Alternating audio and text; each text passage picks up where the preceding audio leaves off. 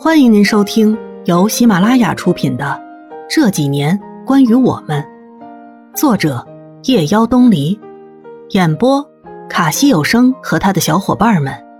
记得订阅、评论哦。第五十集，出现在燕子面前的时候，我有一瞬间的恍惚。从中学到大学，七年的时间，我们从未分开过。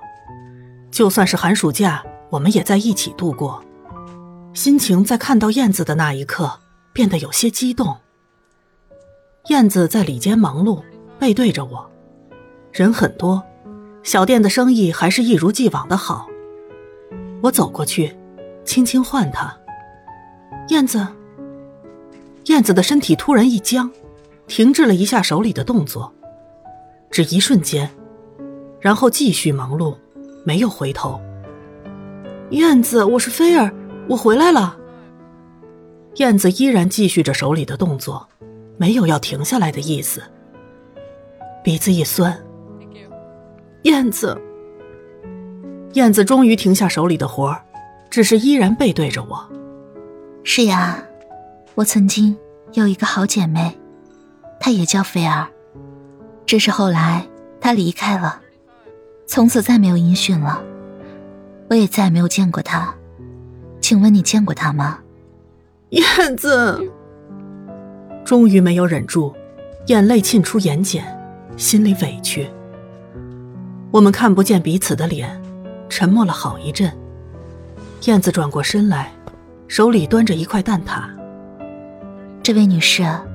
我朋友特别爱吃我做的香草味蛋挞，如果那天你看到他了，请把这个转交给他。我接过燕子手中的蛋挞，好多好多的回忆一下子就涌了进来。燕子叹口气，伸出手擦掉我脸上的泪痕，一边说话：“有没有好好吃饭呢？看你这样，整个就是一个营养不良。”我破涕为笑，真好，燕子，你还能这么妖言惑众、牙尖嘴利，看来没负我所望，你过得很好，对不对？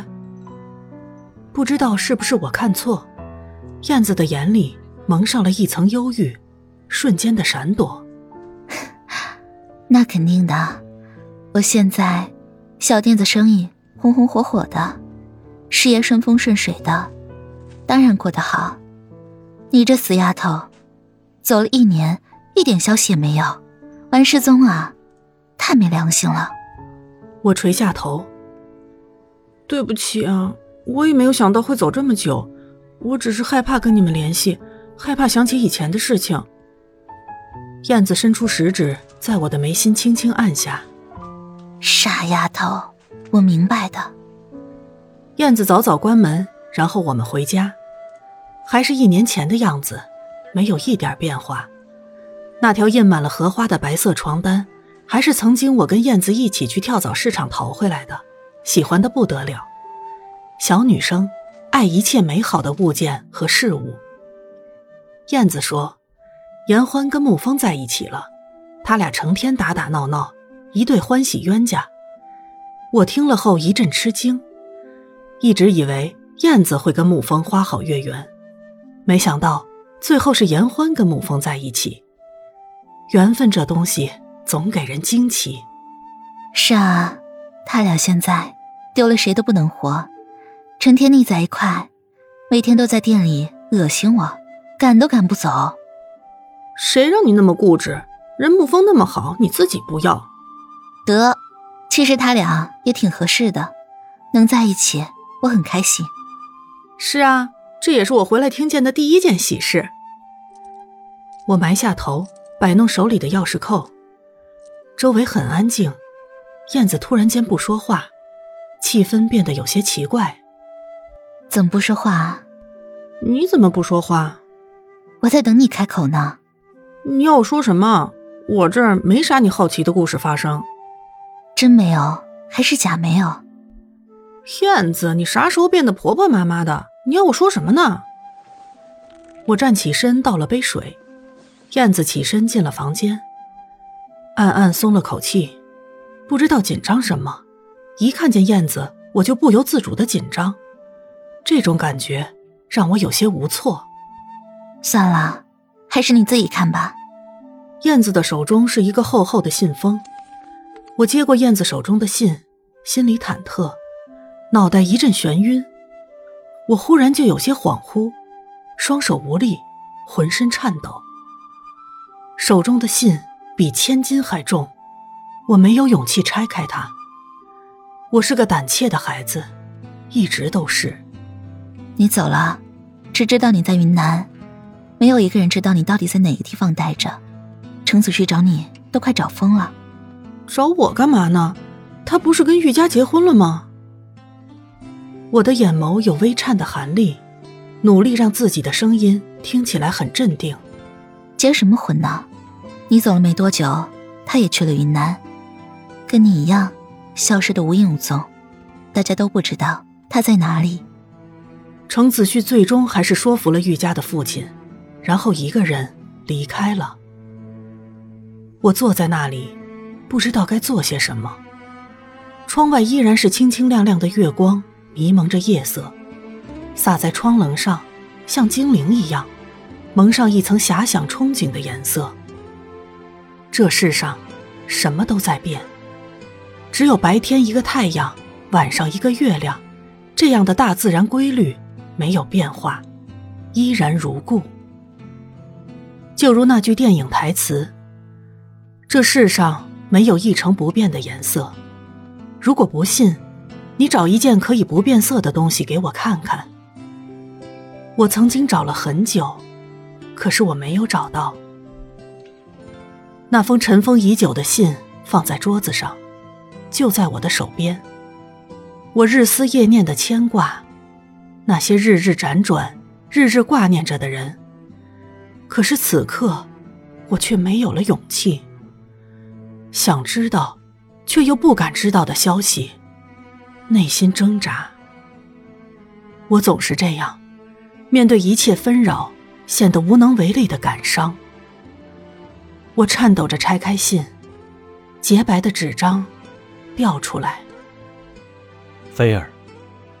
我不确定这封信你能不能够看到，因为他们说你去了遥远的地方，只为离开这里。你真的走了，没有给我一个可以挽留的时间。对不起，你走的那天，其实我知道，你那晚反常的举动，早就刻在了我的心里。那么在意你，怎么可能没有察觉？只是我一厢情愿的以为，我们的感情可以坚固的，不被任何俗事所摧毁。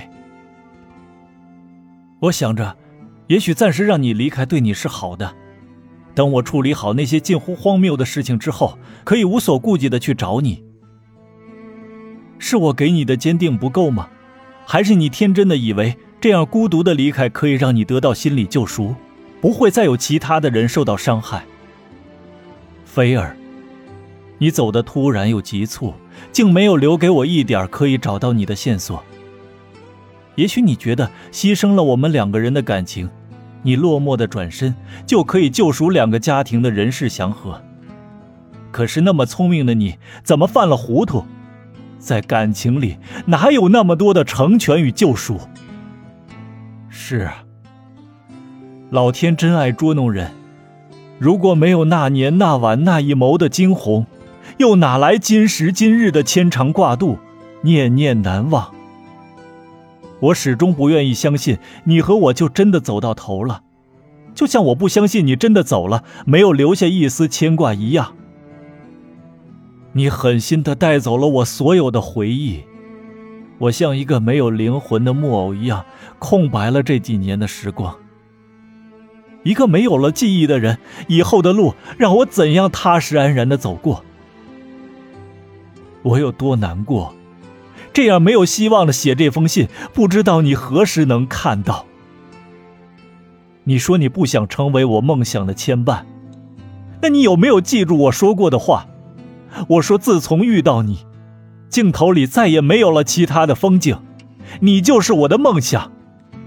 是你没有记住我的话，还是你根本就不曾相信？唉，爱情也许是盲目的。心里住着一个人的时候，满眼满心就都是这个人，再也看不见俗世以外的东西。就像我一直不明白富阳为什么会那么极端的结束了自己风华富锦的生命一样，原来和心爱的人分离，有着这样难以举止的疼痛。什么梦想，什么生活，让人难过。菲儿，听说你去了云南，那可真是一个美丽的地方。